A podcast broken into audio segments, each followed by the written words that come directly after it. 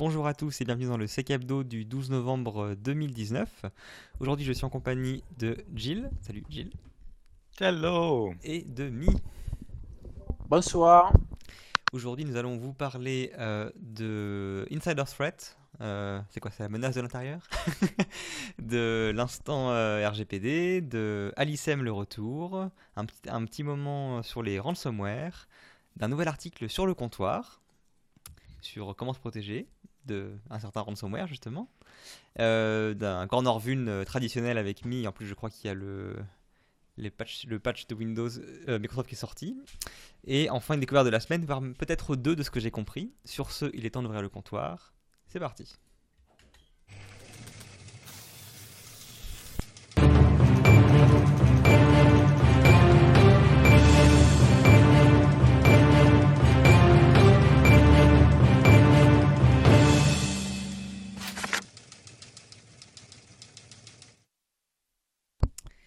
Et sans transition aucune, je reparle donc de ma menace de l'intérieur, à savoir on a eu non pas une, mais deux actualités sur le sujet euh, à très peu de temps d'intervalle, je crois que c'est fait dans la même journée d'ailleurs, euh, qui ont touché donc deux différentes boîtes, à savoir Trend Micro et Twitter. Alors je vais commencer par Trend Micro, euh, qui est une...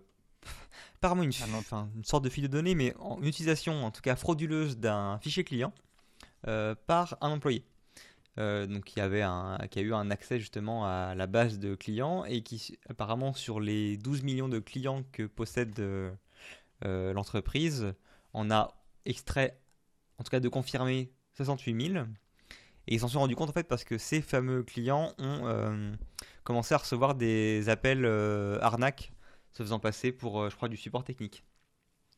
Et donc en cherchant un peu quel était le lien entre toutes ces personnes qui ont été contactées avec leurs données justement leurs données clients, ils se sont rendus compte qu'il y avait donc une personne qui bossait chez eux et qui avait euh, apparemment revendu euh, justement donc une partie de ces données-là. Donc euh, clairement c'était un, intention malveillante. hein. On n'est pas ici sur quelqu'un qui a fait une, bêtise, c'était c'était fait sciemment.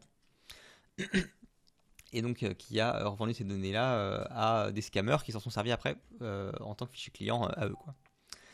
Euh, donc je trouve ça intéressant parce que c'est un bon rappel que on a tendance à vraiment se concentrer sur les menaces externes, euh, euh, fantasmer sur les différents profils d'attaquants, etc. Et des fois, ça peut simplement être euh, le, gars récemment embauché qui est pas spécialement un espion, quoi que ce soit, qui est juste mal intentionné, avec un appât du gain et qui, vend un accès pour pas bien cher à, ceux qui sont, sont prêts à le demander, quoi.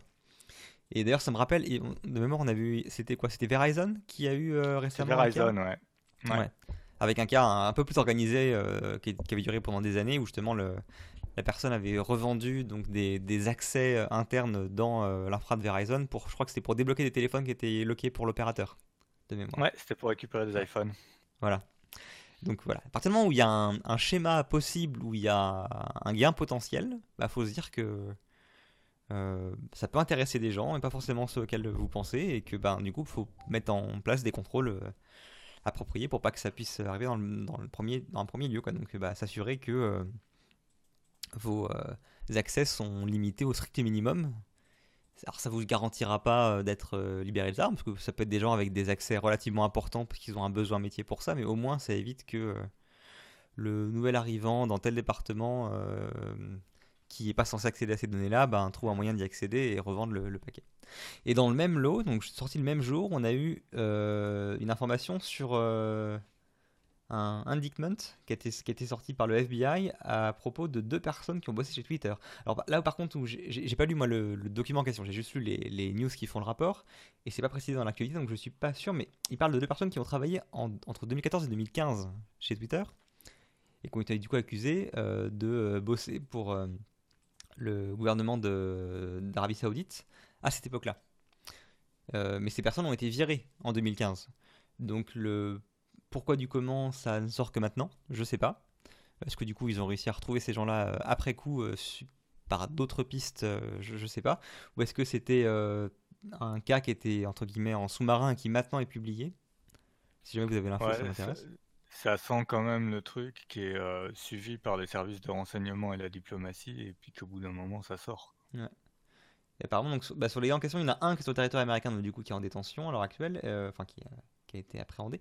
Et euh, l'autre qui, enfin, un, voire deux autres qui sont maintenant, euh, qui ont quitté le territoire, et du coup, bah, je pense que tu peux toujours dire euh, bon courage pour la récupérer, cela, à moins d'avoir des arrangements euh, bilatéraux. Euh, et donc, son... il y en a un, d'en- un d'entre eux qui s'était fait embaucher en tant que euh, SRI, euh, Site Reliability Engineer. Donc, c'est les gars qui s'occupent de, je sais pas comment dire, euh, l'infra en général, la partie Ouais, c'est ça, la disponibilité Ouais. du système, quoi. au dispo. Enfin, je sais que c'était, je crois que c'est un terme qui avait été à la base qui était plus ou moins pas inventé, mais en tout cas euh, s- ouais, sorti par, côté Google de mémoire, et après ça s'est un peu répandu. Ah euh, ouais, je crois bien aussi, effectivement. sorte de oui, d'ops euh, assez avancé dans la partie justement oui, euh, infra, euh, capacité, capacité euh, et dispo quoi.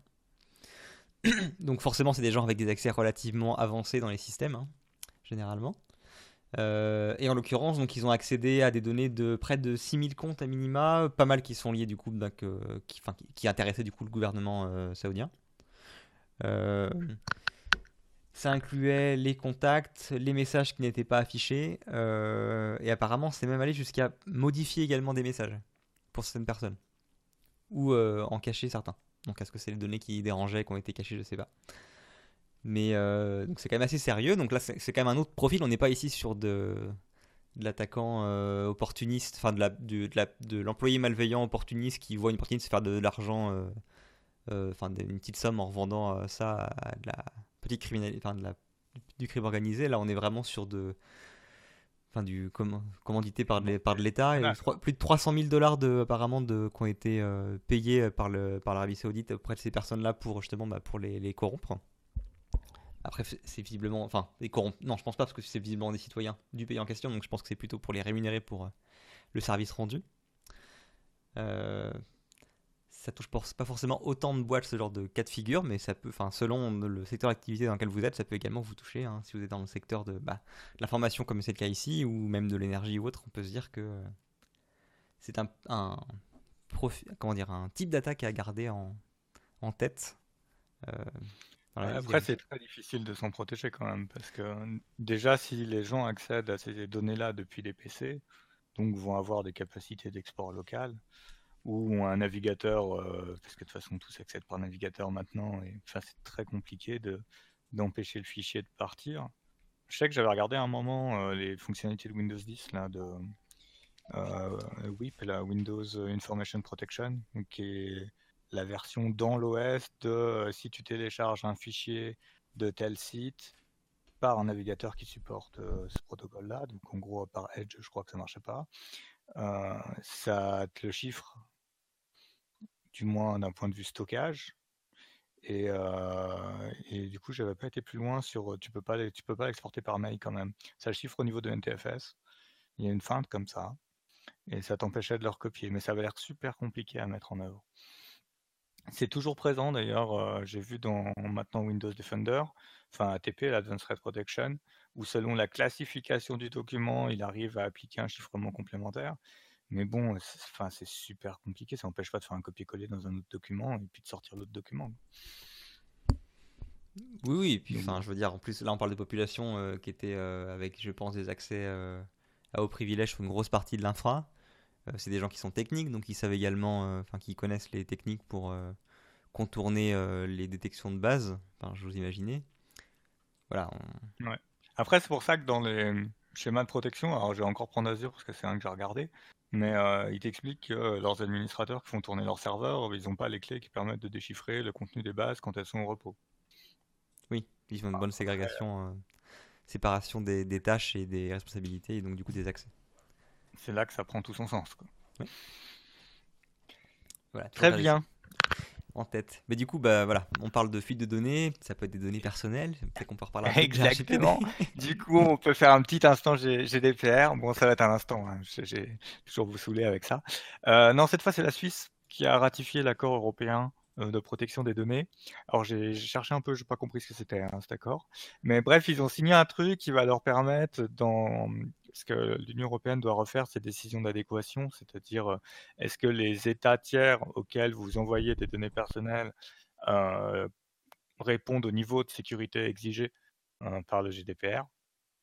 Et donc, ils espèrent que le fait d'avoir adopté ça et puis ils vont remodifier leur loi va permettre de toujours exporter les données vers la Suisse comme si c'était au sein de l'Union européenne, donc sans les corporate binding policies et compagnie. donc voilà. La Suisse avance d'un point de vue législatif sur ce sujet-là. et ensuite, toujours dans les données personnelles, on a la partie Alicem. Alors Alicem, c'est la, la carte d'identité biométrique, enfin pas tout à fait, c'est une application mobile pour Android qui va permettre, euh, puisqu'elle doit sortir fin d'année, début d'année prochaine, euh, euh, d'obtenir un niveau d'authentification fort au sens des règlements européens. Alors là déjà j'ai fait une phrase trop longue. L'agence des titres qui délivre les cartes d'identité françaises a fait une appli. Et cette appli, si vous, vous pouvez vous enregistrer dessus, il faut votre passeport parce que ça part d'un truc biométrique, vous vous enregistrez, ça prend une photo de vous, enfin un relevé de, vous, ça envoie tout ça à un serveur qui vérifie si c'est bon, et puis à la fin ça vous donne un, certificat, quoi, en gros. et après, cette identité, vous allez pouvoir la réutiliser auprès des différents fournisseurs de, services qui vont être principalement l'administration, et puis après tout ce qui va pouvoir se connecter à France Connect. là, il y a eu encore un peu de bruit autour de ça Alors, c'est assez orienté parce qu'en fait, c'est quelqu'un qui tient une boîte qui fait de l'authentification forte. c'est quoi C'était WatchGuard, ouais. qui dit oui, alors ça a l'air quand même un peu faible cette idée d'avoir un contrôle très fort au début, puis après finalement c'est un code à six chiffres qu'on donne au service provider, ça a l'air quand même bien faible.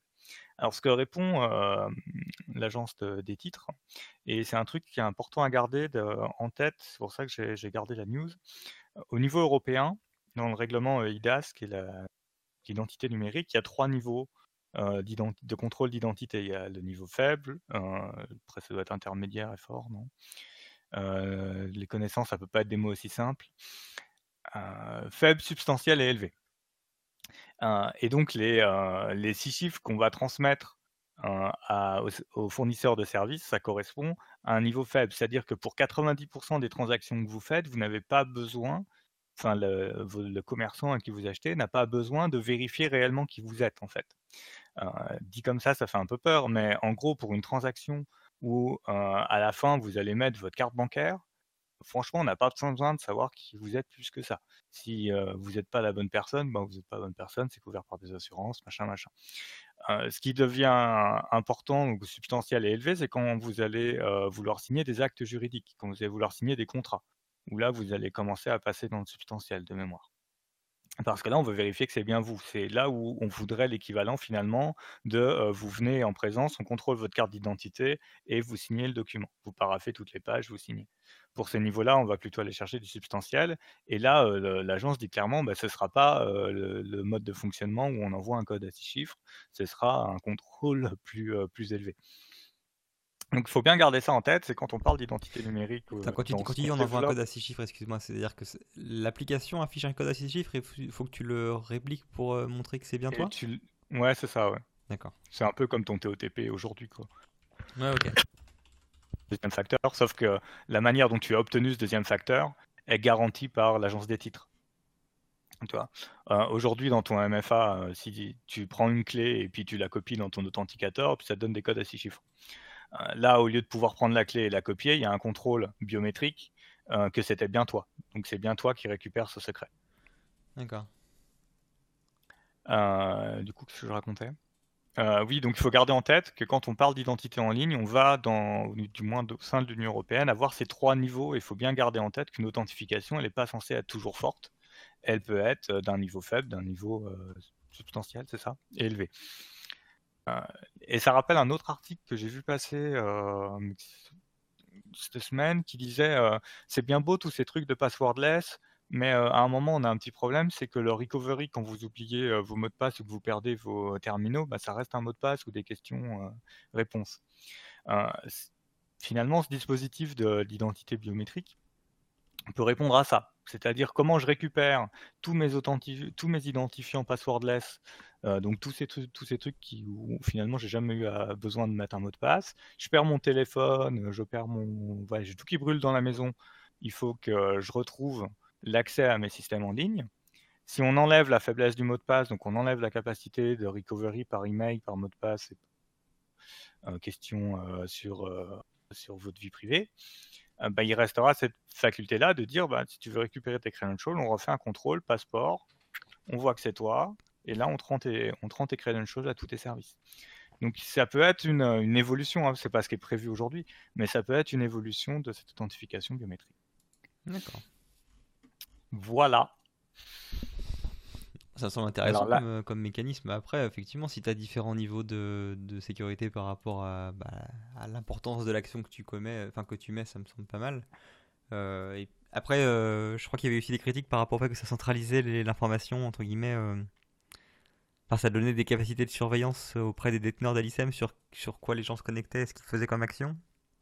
Ouais, bah c'est un, c'est France Connect. Donc euh, quand tu te connectes, bah, ça laisse une trace.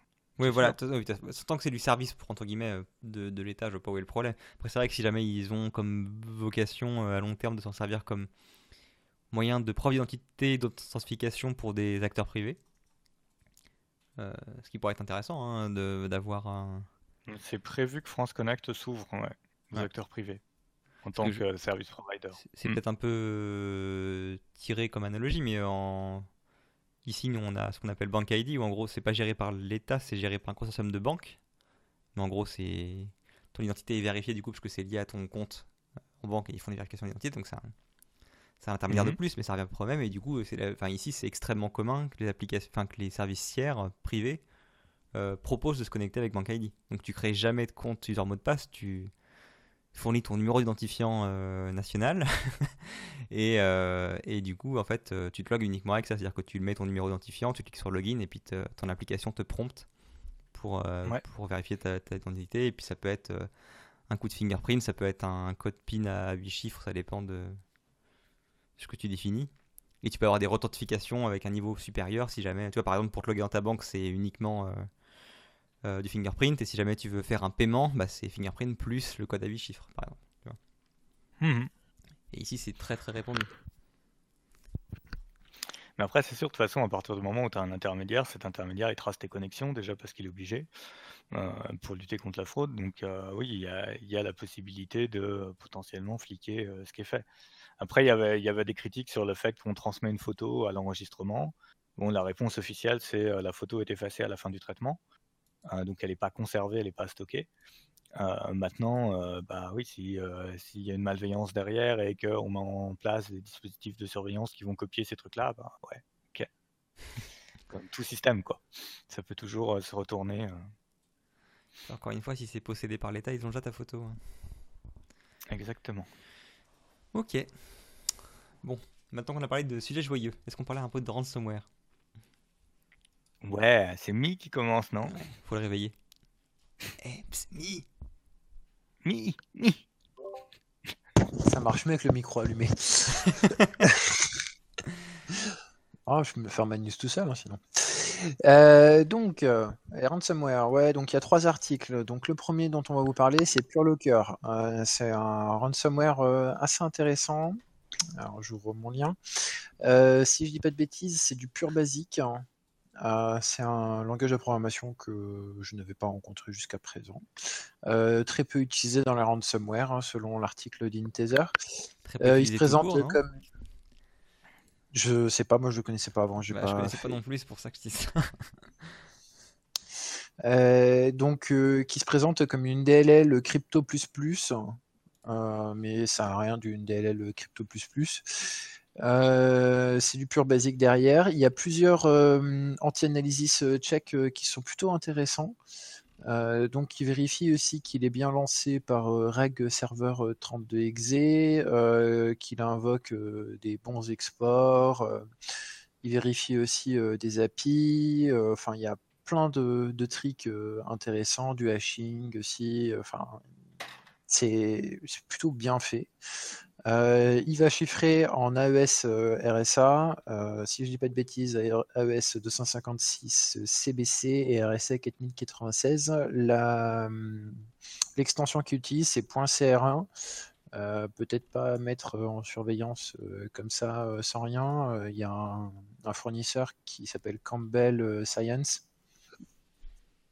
euh, Science Scientifique, excusez-moi, qui est un logiciel de, qui s'appelle LoggerNet et a priori euh, qui utilise cette extension.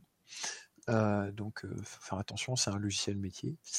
ce qui est intéressant, c'est qu'il n'était pas détecté jusqu'à présent et il a toujours qu'une détection. Tout à l'heure, je suis allé regarder sur, sur Virus Total et en relançant une analyse, rien de plus. Il n'y a que deux samples pour l'instant qui sont connus et qui sont partagés à la fin euh, de, du blog post euh, de chez Intezer. Euh, d'ailleurs, c'est une analyse conjointe avec X-Force Iris. vous pouvez voir. C'est le truc d'IBM, non? Ouais. Hmm. Et Iris, c'est leur service de réponse. ce qui est aussi intéressant de voir, c'est que selon eux, ça serait du malware as a service, un, ancien provider euh, qui connaissent euh, plutôt pas mal et que du coup le point CR1 serait un identifiant de groupe, donc un identifiant potentiellement de client à qui il a vendu euh, le, logiciel malveillant. il identifie en attribution soit Cobalt Gang, soit Fin6 ou un nouveau. Mais ce qui est intéressant de, noter aussi, c'est que de première détection, si je me rappelle bien du graphe, ça date de quelques mois quand même, le, premier upload.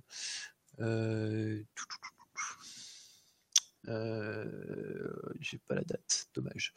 mais enfin, il y a des, là le sample qu'ils mettent sur la détection, c'est le 13, mais si je me rappelle bien de tête, le premier sample date un peu plus d'avant.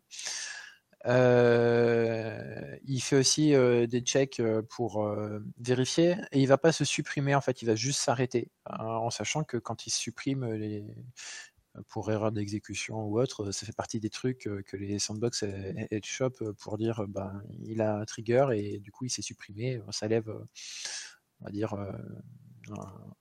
un indice supplémentaire comme quoi potentiellement c'est malveillant. Ça, c'était pour le premier. Euh, donc, euh, il y a le blog de Intezer si vous voulez aller un peu plus en détail. Euh, mais c'est intéressant. S'il commence à utiliser encore des langages exotiques, ben, il y a deux trucs intéressants par rapport à ça. Nous, on ne connaît pas forcément, donc ça peut être chiant pour, pour comprendre le logiciel malveillant derrière, le reverse. et puis, mal à la détection, quoi. Et la détection, ça a super bien marché parce qu'aujourd'hui, nous sommes toujours qu'à un antivirus sur Virus Total, bien sûr, les vraies détections avec euh, les heuristiques ou les modules tierces que vous pouvez avoir sur euh, vos parcs euh, peuvent être différentes. Mais sur Virus Total, pour l'instant, on n'en a qu'un de détection. Donc plutôt pas mal. Ensuite, le deuxième, c'est CrowdStrike qui l'a sorti. Ça concerne Ryuk. donc Ryuk a ajouté des nouvelles fonctionnalités plutôt intéressantes, moi j'ai trouvé. C'est assez fourbe, assez, assez vicieux, donc c'est plutôt pas mal. Ils ont décidé dans leur chaîne de, enfin leur chaîne, d'utiliser ce qu'on appelle le Waken LAN. Donc en gros, vous mettez vos, PC et par un paquet magique, vous pouvez les réveiller. C'est pas con, parce qu'en faisant ça, ça leur permet d'augmenter le nombre de PC allumés et donc potentiellement de les chiffrer derrière. Euh, il y a quelques informations intéressantes. On est sur euh, de l'UDP en protocole euh, en port 7 et on a le début du Waken LAN. Donc ça peut être des choses à surveiller. Si par exemple vous avez des, postes de travail qui commencent à faire du Waken LAN alors qu'ils bah, ne devraient pas en faire, ça peut être intéressant à surveiller. Ça, c'était pour la première nouveauté chez Ryuk. La deuxième qui est pas mal. A installé un, Steam, une Steam machine et qui a programmé son, son, PC à distance pour démarrer tout seul. Ah, pour faire ses téléchargements la nuit? Non, non, mais c'était. Euh, j'ai oublié c'est. les Steam Link là. Tu, peux. Euh, les machins, ils font du Wake Online si tu veux pour euh, réveiller ton, ton poste si jamais la machine qui se sert comme centre de compute, de, calcul en fait, est pas, est pas allumée. J'ai eu, la surprise d'envoyer mon PC s'allumer tout seul. Pas longtemps. Bref. Ok. Euh, il y a un scanner euh, qui, euh, il y a un module de scan aussi qui est plutôt pas mal. ça rappelle un peu ce qu'on avait sur WannaCry et NotPetya où il allait chercher la table ARP et puis il prenait les subnets qui correspondaient et puis il allait tous les taper un par un. Bah, là, il fait la même chose, donc il tape toutes les IP des subs et s'il y en a un qui répond au ping, si je dis pas de bêtises, ouais c'est ça, il va les monter en tant que partage réseau en lecteur réseau. Et euh, du coup, euh, derrière, il va utiliser. Euh, il va essayer de les chiffrer. Pour les monter en partage réseau, on est d'accord qu'il faut des credentials ou du SMB C'est SMB. Ouais, mais du SMB V1, quoi. Enfin, non patché. Il y a des chances. C'est pas précisé si c'est du V1 ou pas, mais là, a priori, c'est ce qu'ils disent. Euh, et du coup, euh, c'est une petite nouveauté de chez Ryuk qui est plutôt pas mal. Euh, et à mon avis, ça va faire mal. notamment au niveau du LAN. si vous l'avez paramétré en entreprise et que ça marche bien chez vous, ça peut être intéressant pour la compromission. Après, bon, ça fait un peu plus de bruit pour la détection, mais bon, c'est c'est plutôt, bien pensé, on va dire, si on se met du point de vue attaquant pour euh, compromettre le plus de machines possible. Euh, et le dernier, euh, c'est un blog post de chez Tetris qui s'appelle Ransomware, qui est un blog post sur un ransomware qu'ils ont détecté. ils pensent que ça serait à une APT, mais ils n'ont pas donné bien plus d'informations que ça, à part que les domaines de... Un ransomware lié à un APT Oui. D'accord. Écoute, hein. Je sais pas, ça, ça, me semble pas bah, logique. Bah, ça, dépend. un très bon moyen d'effacer tes traces. Hein. Voilà, c'est en voilà, c'est soit ça, ça a déjà été voilà, ça a déjà été utilisé par, euh, par euh, des APT une fois qu'elles ont été découvertes, qu'elles n'en aient plus rien à faire de la victime pour cacher bah, une grosse campagne de chiffrement avec un fork euh, d'un truc pourri qu'ils avaient trouvé en ligne, et puis voilà, ça marche bien. Hein. Tant que tu déchiffres. Après, ce qu'ils disent, c'est que ça mélange des choses qu'on voit dans les APT et en étendant les capacités. Après, ils font, ils font pas de ils disent pas qui, quoi, comment. Ils disent, euh, déjà, ils publient, ce qui est assez surprenant parce que jusqu'à présent, j'ai jamais vu Tetris publier. Euh, Moi non plus. Et puis, euh... je voir l'article, je pense, parce que trois trucs euh, qui sont intéressants à noter quand même, c'est qu'ils ont quand même un support pour les C2 assez important on va être sur de la connexion euh, TCP euh, chiffrée euh, direct, du Twitter, de l'I2P, qui est pas souvent utilisé, mais qu'on voit de temps en temps.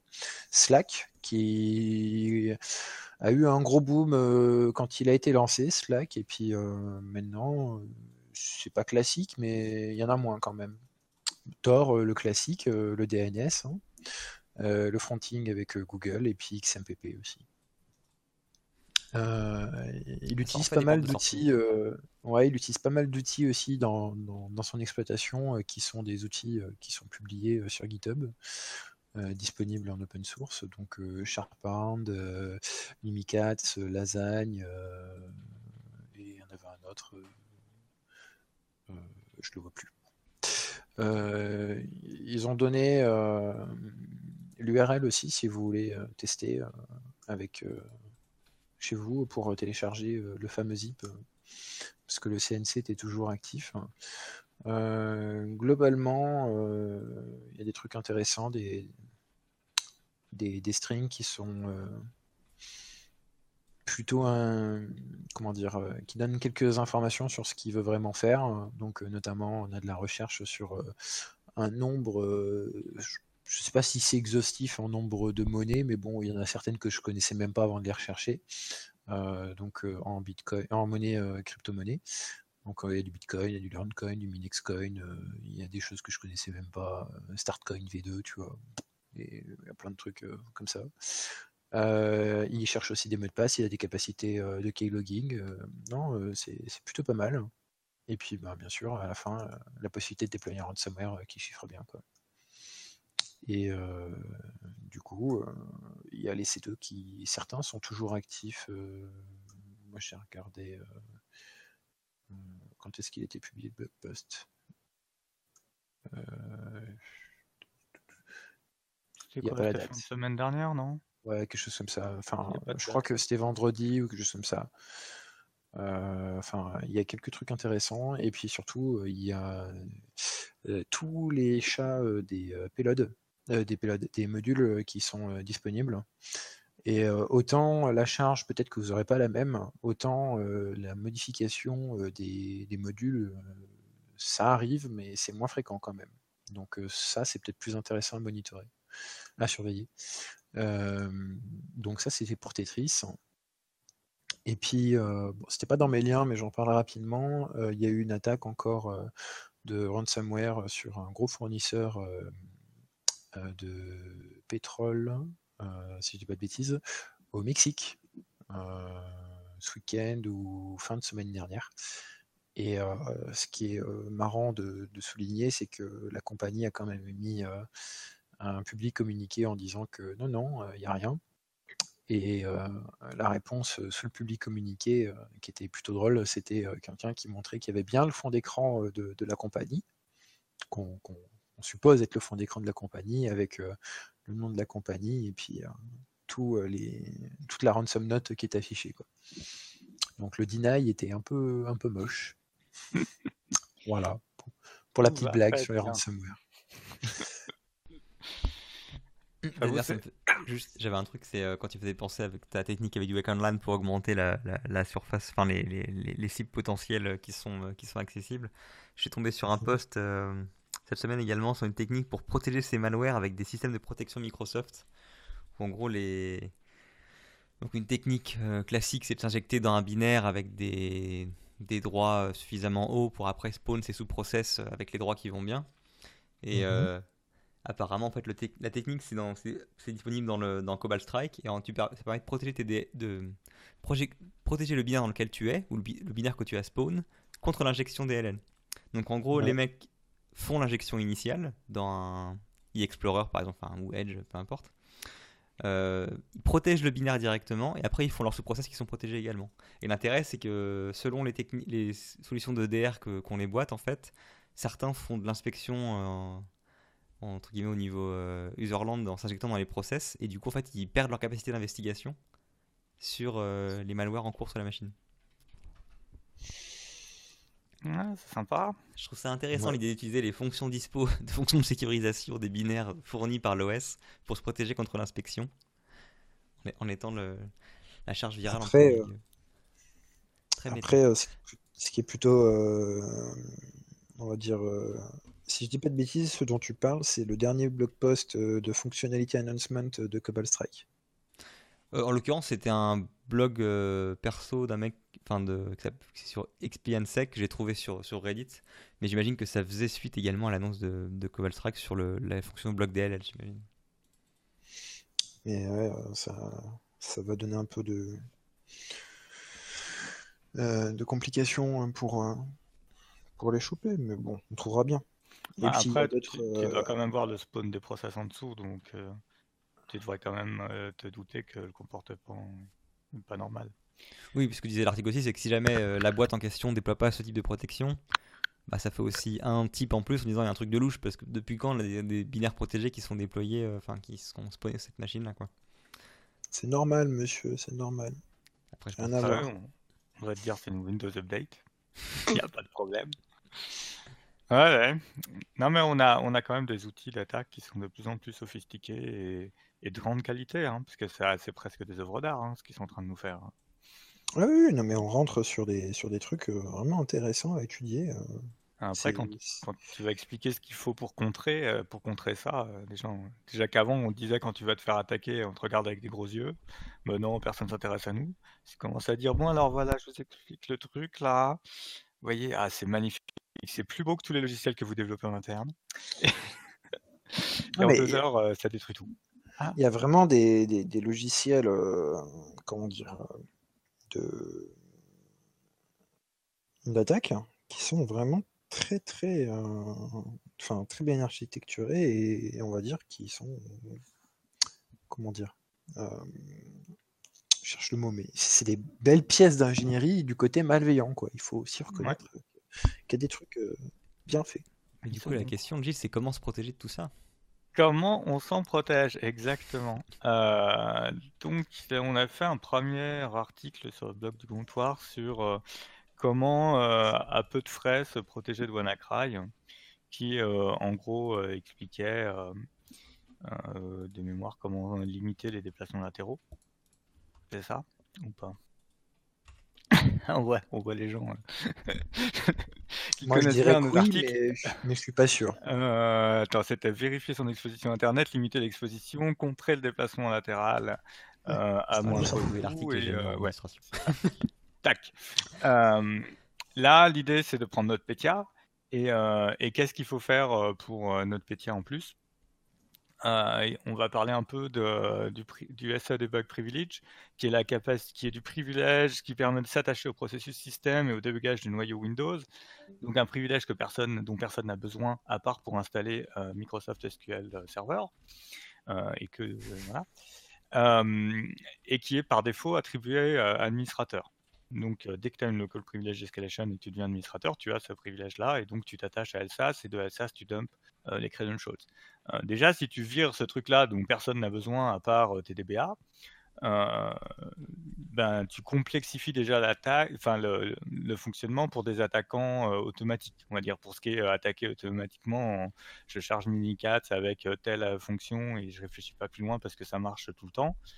Bon ben là ça marchera pas. Donc il y a des chances de planter des attaques automatiques ou du moins de, limiter la casse sur des attaques automatiques. Euh, bon, après, il y a tout ce qui est déplacement latéral, donc on renvoie au premier article. Et après, il y a comment je fais pour gérer mes privilèges globaux? Comment je fais pour avoir des gens qui administrent l'ensemble de, mon parc euh, sans leur donner un compte qui en fait est valide sur l'ensemble du parc? Parce que si un PC où ils sont passés se fait euh, déboîter, ben, derrière, ils ont des credentials valides sur l'ensemble du parc. donc voilà, avec les, limites de ce qu'on peut faire avec les GPO, euh, ce qu'on peut faire aussi euh, euh, et que je suis en train de tester. Je trouve, que ça marche bien finalement de, de dire, enfin d'appliquer les recos de Microsoft et, de dire bah c'est fini les comptes qui ont des privilèges sur tous les computers. maintenant, vous allez taper l'AD avec, vous allez récupérer le mot de passe du PC avec LAPS. vous faites votre opération et puis vous déclenchez un renew de LAPS ça, ça grogne un peu au début, mais euh, finalement, euh, ça passe plutôt bien. Bah, euh. ça marche si jamais le mec fait pas sa demande du mot de passe LAPS en l'étant sur la machine directement. La machine potentiellement compromise. oui, il n'est pas censé avoir de client LAPS. Oui, bah, besoin d'un forcément client Il n'y a, pas, y a pas une commande PowerShell pour ça aussi ah, mais il faut l'installer la commande d'aide PowerShell, non D'accord, bah, je sais pas. Je sais pas bah, sinon, il faut faire un get, un get AD user avec properties pour afficher la propriété qui t'intéresse, et pour ça, il faut avoir les choses qui vont bien. Euh, donc, normalement, les comptes administrateurs qui ont le droit de lire euh, cet attribut devraient être en deny logon euh, là où ils n'ont pas le droit de se connecter. Effectivement, c'est un, euh, un, élément important. Euh, Sinon, tu perds un peu tout l'intérêt de la segmentation, parce que si jamais c'est ce compte-là qui se fait péter, bah, du coup, il a l'accès admin sur tous les comptes, sur toutes les machines qui sont dans le, dans le périmètre de l'apps. Tout à fait. Ça veut dire que ces comptes-là, ils se connectent que euh, à des machines qu'on a identifiées. C'est pour ça que Microsoft d'ailleurs a revu sa copie et pendant très longtemps il recommandait en, en mesure sécurité d'hygiène de base de désactiver le RDP pour le compte admin local des machines euh, parce que y a, selon il n'y avait aucune raison qu'un compte admin euh, local euh, se connecte en RDP. Et ils se sont dit, bah maintenant, en fait, si jamais vous avez une approche où vous utilisez l'apps de manière généralisée dans vos parcs, ben vous pouvez avoir un cas de figure où votre personne à haut privilège, que ce soit du service desk ou autre, qui a besoin de se connecter à distance sur une machine pour, qui est potentiellement affectée, bah, va requêter le mot de passe du compte local admin via l'apps et se connecter en RDP via ça. Et du coup, si la machine est compromise, ben la personne accède uniquement au compte euh, utilisé pour le RDP, donc le compte, le compte local admin, qui permet de se connecter à nulle part ailleurs que sur la machine qui est déjà compromise. Donc en gros, il n'a rien gagné. Quoi. Sachant que la connexion RDP, euh, logiquement, comme les gens sont plus admin, euh, déjà de base, ils n'auront plus de connexion RDP sur les machines. vu qu'ils feront plus partie du groupe administrateur. Voilà, bref, on parle de ça, de, des options aussi dans l'AD à partir de 2008 et 2012 pour limiter les, capacités des jetons Kerberos et donc d'empêcher qu'on récupère, quand on compromet, et là c'est plutôt côté serveur, mais quand on compromet un serveur, qu'on récupère un jeton, ce, jeton ne permet pas de générer d'autres accès à d'autres systèmes, ce qu'on appelle tout ce qui est délégation Kerberos. Et puis on parle quand même un peu des, des, épines dans le pied qui restent avec les antivirus. Les comptes qui servent à déployer les antivirus, qui nous cassent quand même bien les pieds parce que parce qu'il y a des, certains éditeurs avec lesquels on n'arrive pas à avoir une solution supportée par l'éditeur qui permet de déployer les antivirus euh, sans avoir un compte qui a des privilèges locaux. Euh, voilà. Voilà, là, donc un petit article dans la suite, euh, on publiera tout à l'heure, je pense, le temps de, changer les headers qui vont bien. En exclusivité, comptoir sécu. Exactement. ok. Bon. Allez, c'est le moment. Ami pour le camp euh, ouais. Alors du coup, comme on est euh, déjà bien avancé, euh, on va faire vite. Et puis de toute façon, je l'ai préparé un peu large aussi, on va pas se mentir. Donc la première partie, moi je viens de lire que du coup il y a plein de RCE intéressantes à patcher, mais surtout il y a un truc qui m'embête un petit peu, c'est ce que vient de mettre en exergue Zéro d'initiative. Il y a une RCE, une RCE, une euh, vulnérabilité euh, dans le script engine. Euh, et il y a deux façons de la trigger. Autant la première, on s'en fout un peu. Autant la deuxième, elle, est vraiment pourrie. C'est juste en ouvrant un document Office bien crafté. Donc la première, c'est le classique, mais celle-là, on, peut on peut faire de la détection avec juste visiter une page web. Mais la deuxième, en ouvrant un document Office, euh, a priori, c'est exploité. Alors, il n'y a pas plus d'informations sur l'exploitation, etc. Peut-être que Google Tag euh, fera euh, un peu plus d'informations plus tard. C'est le script engine, ça veut dire Office, Edge, Tout. Tout. Office, Edge, IO. bah ouais. Hein. Euh, ensuite, euh, il y en a d'autres. Euh, après, j'ai pas trop parcouru. Il y a aussi de la vulnérabilité, bien sûr, chez Adobe, hein, sinon c'est pas drôle. donc ça, c'est pour tout ce qui est Microsoft. C'est sorti, on vous conseille d'aller regarder. il n'y en a qu'une d'exploitée. en RCE, j'en ai à peu près une bonne dizaine, on va dire. Il y a du DOS aussi, il y a du spoof, et puis après, il y a des trucs un peu plus peu moins intéressant, un peu plus chiant à faire. Euh, surtout, bon, euh, on va regarder celle qui est, euh, exploitée activement, mais bon, comme il n'y a pas plus d'informations que ces tags, je pense pas que ce soit une exploitation massive. ça sent un peu la PT qui s'est trouvé une petite 0D sympathique. Et par rapport à celle-ci, à voir un peu si on a plus d'informations ou pas. Par contre, on en profite pour, pour dire que bah, Microsoft Vas-y, je te laisse. C'est un jour de deuil, nous sommes le 12 novembre. Et c'est la fin de support de Windows 10 18.03. Pour les versions pro, euh, perso, machin, à l'exception des versions euh, entreprise et IoT entreprise. Attention, la IoT pas entreprise, parce qu'apparemment il y a une IoT pas entreprise, est aussi en fin de support. Ça veut dire, à partir du mois prochain, plus d'update de sécurité sur Windows 10 18.03 il faut monter en 19.03 et si vous êtes vraiment joueur, en 19.09 parce que quand le roi est mort, vive le roi. Nouvelle version de Windows 10 disponible dès aujourd'hui. La 19.03, la, c'est ça? Non, la 19. Euh, non, 09, tu as dit? 09, voilà. 19.09. On va y arriver. Sachant que euh, j'ai regardé un peu, parce que moi je suis paumé dans les life cycles de Windows. En fait, celles qui sortent en mars, euh, ont, même en version pro, enfin entreprise, ont un servicing de 18 mois et les versions qui sortent en septembre ont un servicing plus long. Donc en gros, c'est les versions de septembre qu'il faut déployer si vous avez de l'enterprise. La PT à Monique, bien joué. les vieux comprennent. les vieux, merci. voilà. Allez, euh, tant qu'on est sur Tant qu'on est sur du Windows, bah, petite piqûre de rappel, hein, bien sûr. 63 euh, jours avant la fin du monde. Alors, c'est une blague. 63 jours avant la fin euh, du support euh, étendu pour Windows 7 et Windows 2008 R2. Donc, plus de security update après. il va falloir faire les mises à jour. Hein. donc ça c'était pour nos amis de chez Microsoft. Ensuite, on a des trucs plutôt pas mal. On a une XSS chez un gestionnaire, enfin un SIEM, donc QRadar chez IBM. Euh, qui est plutôt pas mal. Et euh, quand on fait une petite recherche d'AD, on peut trouver quelques interfaces euh, IBM sur Internet, donc ça peut donner quelques idées, de mauvaises idées. ensuite, on a une vulnérabilité, alors ça va pas concerner la France, mais bon, pour, pour le côté fun, je trouve que c'était marrant. c'est Orange TC qui est connu pour avoir fait pas mal de vulnérabilités dans tout ce qui est passerelle SSL. VPN SSL, qui en a trouvé dans un modem qui est euh, chez Inet, le GPON modem. Et donc en gros, il a trouvé toute une série de vulnérabilités qui au final lui permettent d'accéder euh, à l'intranet euh, local de la victime. Donc lui, vient d'Internet, il défonce le modem, et puis après, il est sur votre réseau euh, en local, il se fait plaisir, il a accès à tous les mots de passe, il peut faire du, du, tape euh, sur euh, vos flux.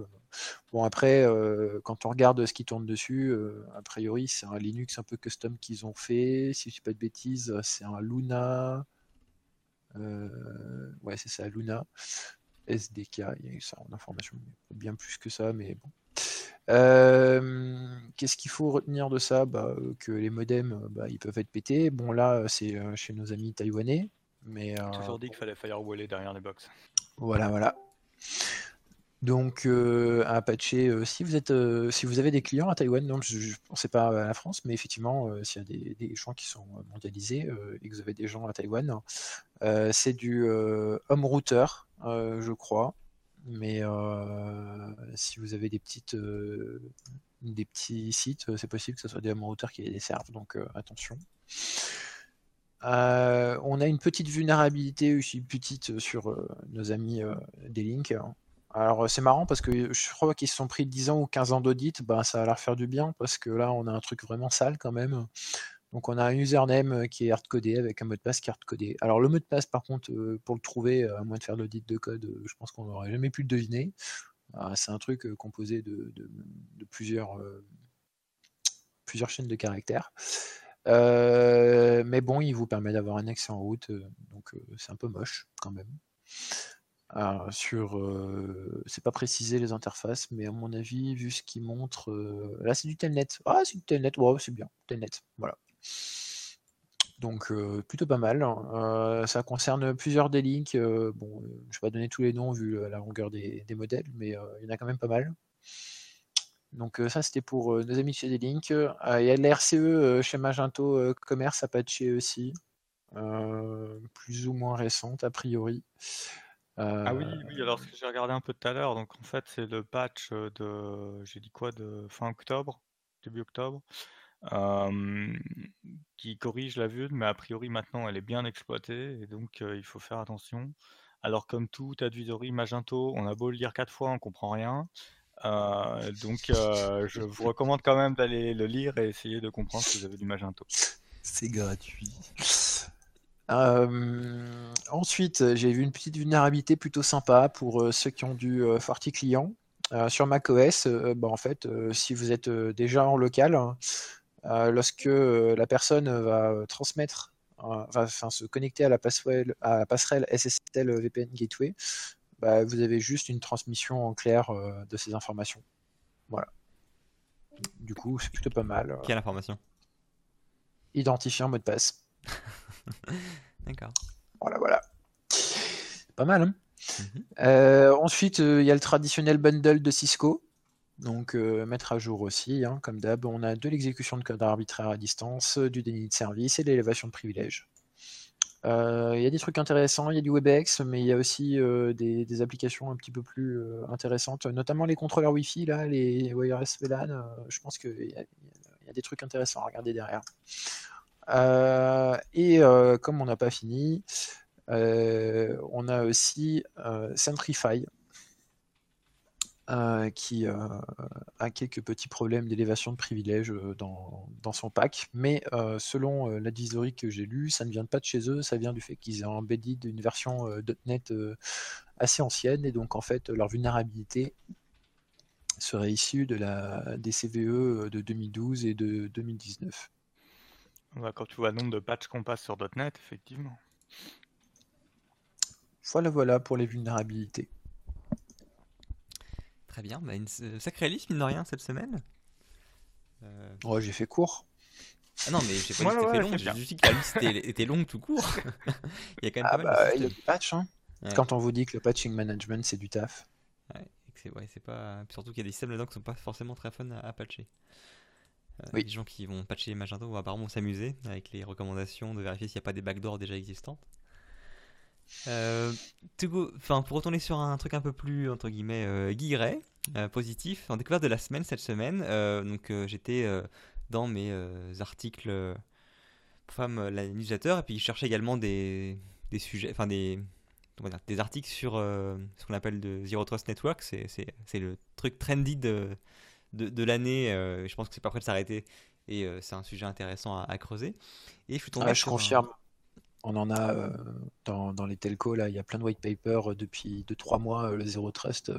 c'est ah oui, mais alors, si on doit donner une définition en deux phrases du Zero Trust, c'est quoi? Tu authentifies tout. Oui, en fait, tu, tu, arrêtes de partir du, principe que les gens qui sont sur ton réseau interne sont des gens qui sont légitimes et donc tu vérifies aussi bien les utilisateurs que les, les devices qui se connectent euh, avant, de, bah. montrer pas, enfin ils ont montré pas de blanche sur euh, à la fois l'équipement et l'identité avant d'accéder aux ressources. C'est ça. Par exemple, euh, si on doit donner un modèle sur la 5G, tu vas t'authentifier par rapport à ta BSS, enfin ton antenne, par rapport à ton opérateur et par rapport à l'appareil avec la SIM. c'est extrêmement vaste. Hein. C'est pour ça que tous les, en ce moment, tous les vendeurs tirent la couverture vers eux en disant qu'ils font du zero trust. après, voilà, l'implémentation entre guillemets euh, mature de ça, c'est pas à la portée de tout le monde. Hein. Et je pense qu'on on n'est pas prêt de voir des solutions qui réellement qui packagent le tout euh, facilement, enfin facile à implémenter. Parce que quand tu te dis que ça concerne pas que euh, la communication service à service, mais également utilisateur à service, que le service peut être un conteneur, peut être un serveur, peut être un service SaaS, peut être que sais-je, bah, tu te rends compte que le, le scope il est ultra large. Eh ben, on a de quoi travailler pendant 20 ans. Ah ouais, mais en tout cas, c'est fun comme, comme sujet. Hein. C'est sûr que. Après, quand tu rajoutes le fait qu'il y en a qui te font également des couches euh, de trust qui sont, euh, en gros, plus la donnée est sensible, plus les prérequis qui vont être imposés sur euh, le système et la personne sont, sont importants avec l'analyse comportementale ou de bêtises par-dessus, ou en tout cas, des métadonnées autour pour voir si jamais c'est une connexion légitime ou qui est suspecte, ça commence à être une sacrée usine à gaz. Bref, voilà, c'est un sujet qui m'intéresse comme parmi, parmi d'autres euh, en ce moment. Et je suis tombé sur une série d'articles faits par GitLab. Donc GitLab, pour ceux qui ne euh, voient pas, c'est un concurrent de GitHub euh, qui marche assez bien et qui est connu aussi pour être une entreprise qui est 100% remote. Donc ils n'ont aucun bureau. Et du coup, bah, c'est des gens qui sont très intéressés pour l'aspect zero trust parce qu'un truc qui est souvent vendu sur l'aspect zero trust, c'est oui, vous comprenez maintenant le périmètre sécurité est tellement flou, il y a tellement de services qui sont gérés en, externe que bah, l'aspect classique avec euh, bah, euh, j'ai mon WAN euh, qui est sécurisé avec potentiellement quelques VLAN par-ci par-là et mon VPN pour y accéder à distance, bah, ça marche plus. Et du coup, bah, le, périmètre doit plus être au niveau bord du réseau, mais doit être au niveau de l'applicatif. Et donc, ces gens-là, en gros, disent Nous, de toute façon, on a commencé comme ça, on n'a jamais eu de bureau, on n'a jamais vraiment eu de VLAN. D'ailleurs, c'était des gens aussi qui n'ont jamais eu de VPN aussi, donc et qui servent massivement de services SaaS euh, pour, euh, pour accéder, euh, enfin faire leur travail. Donc ils étaient assez moteurs pour ce genre de projet. Et donc ils ont fait une série de, de, de posts de blog qui sont assez intéressants. donc ils parlent de comment ils ont commencé à bosser sur Zero Trust. Ils sont loin d'avoir fini. De toute façon, je, je, connais aucune boîte qui se dit être 100% Zero Trust. Je crois que même Google, qui est un des pionniers hein, depuis 2014, qui bosse là-dessus, euh, admettent qu'ils ont, enfin, la, comment dire, la, feuille de route est encore loin d'être complètement remplie. Euh, et euh, donc à ce niveau-là, ce qui est intéressant, c'était pas tant, enfin l'article est intéressant, la série de blogs on pourra la mettre, mais en fait j'ai découvert mm, par hasard du coup en lisant leur liste de blogs qu'en fait la très grosse partie de leur documentation interne est publiquement accessible. C'est une volonté de leur part. Ils sont extrêmement transparents sur beaucoup de choses. ils ont leur, leur infra-réseau, l'architecture qui est documentée également sur leur site. ils ont évidemment, c'est pas non plus bête et méchant, ils sont pas en mode 100% visible. Hein. Il y a des choses qui sont sensibles, qui sont pas accessibles, mais tout ce qui est selon eux pas confidentiel est publié. Et donc, vous avez une très grosse partie de leur politique sécurité qui est publiée également. Et euh, pour des gens qui veulent faire leur propre politique en interne ou qui ont des petites boîtes qui se montent, etc., ça peut être une super source d'inspiration. Euh, il y a des sujets intéressants. Alors, j'ai pas tout parcouru encore. Euh, il y a des points sur lesquels je suis pas d'accord avec eux. Bah, leur approche de on n'a pas de VPN, on n'en veut pas parce qu'on n'en a pas besoin, les justifications qu'ils donnent, je trouve que c'est ça peut être soumis à débat. Euh, ah, c'est des biais de confirmation. Voilà. Mais le reste, en tout cas, est très bon. Ils ont, ils ont des approches qui sont assez originales, que j'avais pas vu ailleurs. Euh, par exemple, pour la classification des données, euh, ils, ont, ils ont un code couleur, un peu comme on a avec les TLP. ce que j'avais pas vu avant en milieu corporate, où en gros, ils ont les données classifiées vert, jaune, orange, rouge, quoi. ce, qui a, ce qui a le mérite d'être relativement, entre guillemets, visuel et potentiellement clair pour l'utilisateur pas se demander euh, est-ce que confidentiel c'est au-dessus de restreint ou d'autres bêtises. Ce qui n'est pas forcément euh, euh, toujours évident. Ça paraît évident pour nous quand on bosse dedans, mais pour les gens qui sont pas dedans, pas forcément. apparemment. Oui. Sur des classifications, c'est pour ça que les nouvelles classifications, le retour d'expérience, c'est arrêtons avec ces termes que personne comprend. Hmm. ils ont toutes leurs docs sur comment utiliser les password managers en interne. Apparemment, ils utilisent Octa également. Bah, pour la partie classification, pour y revenir, euh, donc ça c'est pas publié, mais ils ont un index en interne apparemment qui liste quasiment toutes les données. Donc il fait à la fois euh, asset management qui liste, euh, qui font leur inventaire de données, et qui également te, te liste tous les cas de figure auxquels ils ont pensé, et te dit quelle classification apporter. Et du coup, si jamais il n'est pas dans la liste, eh ben, tu dis, il te dit, n'hésitez surtout pas à nous demander votre cas de figure, si vous avez un doute. on vous reprochera jamais d'avoir posé des questions inutiles, on vous reprochera par contre de ne pas les avoir posées et d'avoir fait des bêtises. Et euh, donc n'hésitez pas, on, documentera le, fichier en question. Euh, ils ont une adresse email panique en interne où en gros, euh, si jamais tu penses que tu as fait une grosse bourre niveau sécu, tu communiques sur ce truc-là. Ils, ont une gestion 24/7 en priorité de ce, mail-là pour, essayer de, bah, de limiter les dégâts, que je trouve intéressant. encore une fois, avec l'approche, on vous reprochera pas d'avoir eu une frayeur pour rien, mais on vous reprochera de nous avoir rien dit si jamais vous avez fait une bêtise. Et euh, ils ont également fourni leur euh, sensibilisation en interne. Donc ils ont une vidéo, en fait, euh, leur vidéo de, pour chaque nouvel employé, ça dure, c'est une demi-heure de sensibilisation à la sécu. Et elle est dispo sur YouTube, en fait.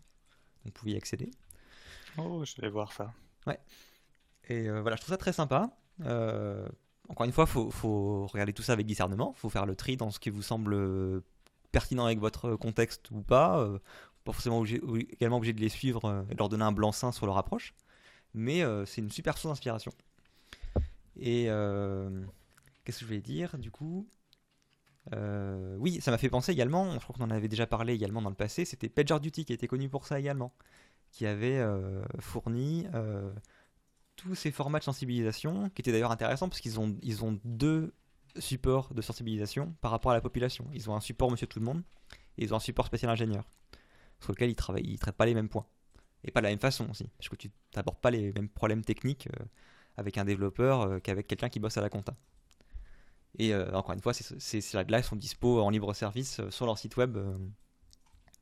je crois qu'ils font d'ailleurs même pas l'affront d'essayer de te demander de s'inscrire, de mettre ton mail ou de bêtises pour accéder à livre blanc comme certains font. C'est vraiment juste, on le donne à la communauté, faites-en ce que vous voulez.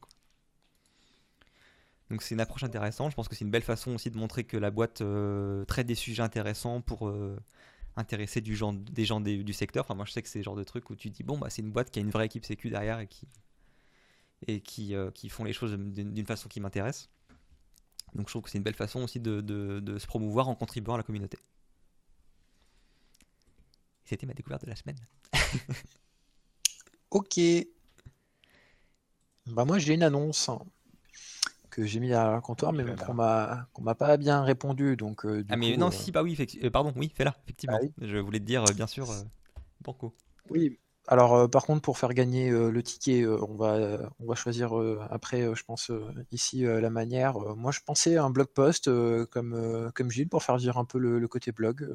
Proposer des blog posts. Et puis celui qui sera le plus intéressant sera choisi. Je pense que c'est pas mal. Mais bon, on vous remettra ça dans, dans annonce et puis sur Twitter les conditions d'attribution de ce ticket un ticket pour une conférence, un ticket pour une conférence plutôt pas mal, vraiment pas mal, qui s'appelle Sixev V2. C'est la deuxième édition, c'est organisé par l'association Read de Fancy Manual. donc ça sera le samedi 30 novembre, si je dis pas de bêtises, 10h du matin à 10h du matin le lendemain, donc 24 heures.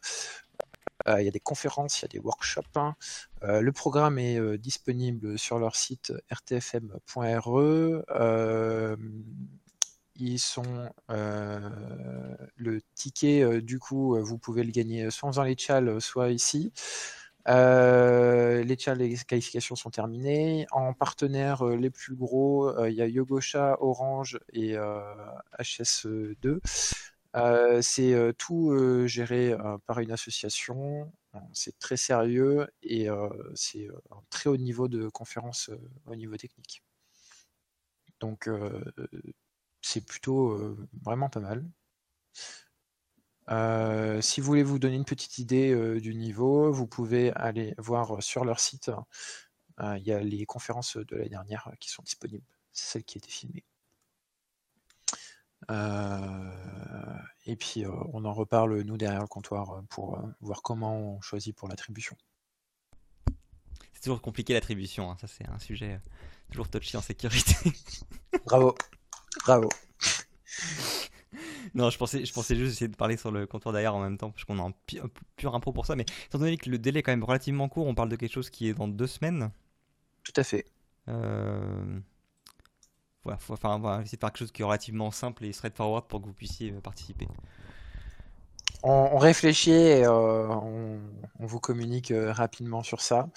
Ah oui, on me dit que j'ai oublié de dire quelque chose. effectivement, ils font aussi l'association des meetings sur Paris plus ou moins régulièrement, entre une à deux fois par mois.